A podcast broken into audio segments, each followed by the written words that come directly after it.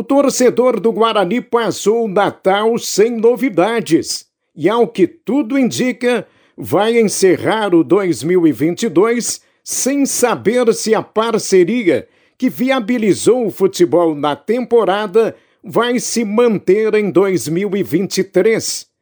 Com a CSR Sports, o Guarani participou da divisão de acesso no primeiro semestre e da Copa RS no segundo. É bem verdade que não conseguiu tudo o que almejava, mas pelo menos o clube se manteve ativo e conseguiu resgatar um pouco mais o carinho e a presença do torcedor.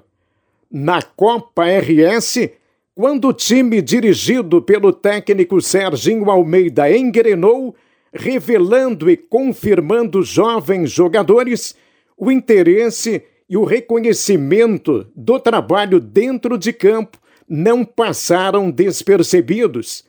Aquelas pessoas que nutrem paixão pelo rubro-negro sonham com melhores dias para o clube e, sobretudo, sonham com o acesso à divisão principal do futebol gaúcho, elite em que o Guarani jogou pela última vez em abril de 2007 e lá já se vão 15 anos. A parceria com a CSR Sport só não foi firmada porque há ainda quem não concorde com esse acerto no Conselho Deliberativo. O bom planejamento para a temporada de 2023, quando o clube busca o acesso, passa, obviamente, por agilidade nas definições de parceiro, apoiadores e fortalecimento na diretoria. Aliás, falando em fortalecimento, informações dão conta de acerto com o ex-atleta para ser diretor de futebol.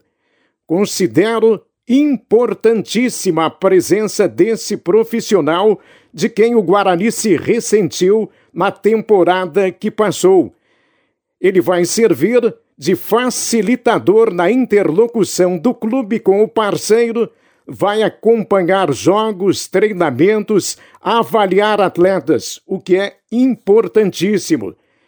Resta saber se, em não havendo acerto com a CSR Sports, qual seria a alternativa capaz de ofertar logística, credibilidade e também já colocar à disposição um plantel montado para iniciar a temporada. Vamos esperar pelas boas novas dos primeiros dias de janeiro.